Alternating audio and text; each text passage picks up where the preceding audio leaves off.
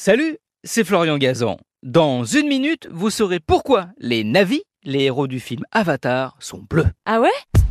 Ouais, et je préfère vous le dire tout de suite, ce n'est pas parce que James Cameron est fan des Schtroumpfs. Non, non.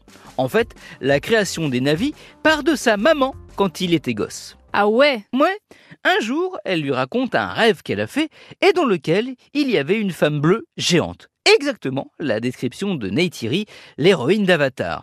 Il trouve ça cool et commence à écrire une histoire d'un peuple indigène extraterrestre, son tout premier scénario. On est en 1977, James Cameron jette déjà la base d'Avatar. Quand il s'attaque pour de vrai au film, il ressort son cahier. La fameuse femme géante, il la garde. Un détail près quand même. hein. Dans le rêve de sa maman, elle avait six seins. Après l'avoir dessiné, il se dit que cette multipoitrine, c'est moche, et surtout que ça pourrait poser problème et empêcher que son film soit tout public. Ce qui, vu le budget, 237 millions de dollars quand même, est une obligation. Le bleu, en revanche, ça, ce n'est pas sa maman. Ah ouais? Ouais, non, non, ça, c'est lui.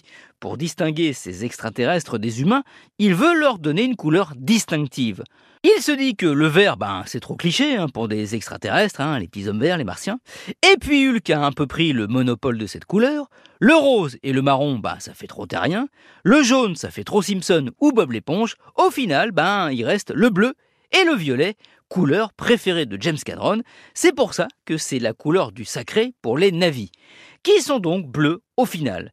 Ce qui tombe bien, comme l'a découvert James Cameron après coup, car le mot avatar vient d'Inde, en sanskrit avatara, et signifie descente. Normal, car pour les hindouistes, un avatar, c'est l'incarnation humaine ou animale que prend un dieu quand il descend sur Terre.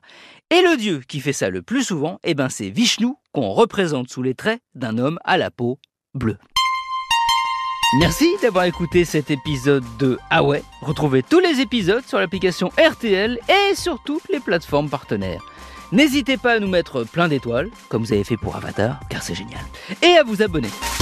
À très vite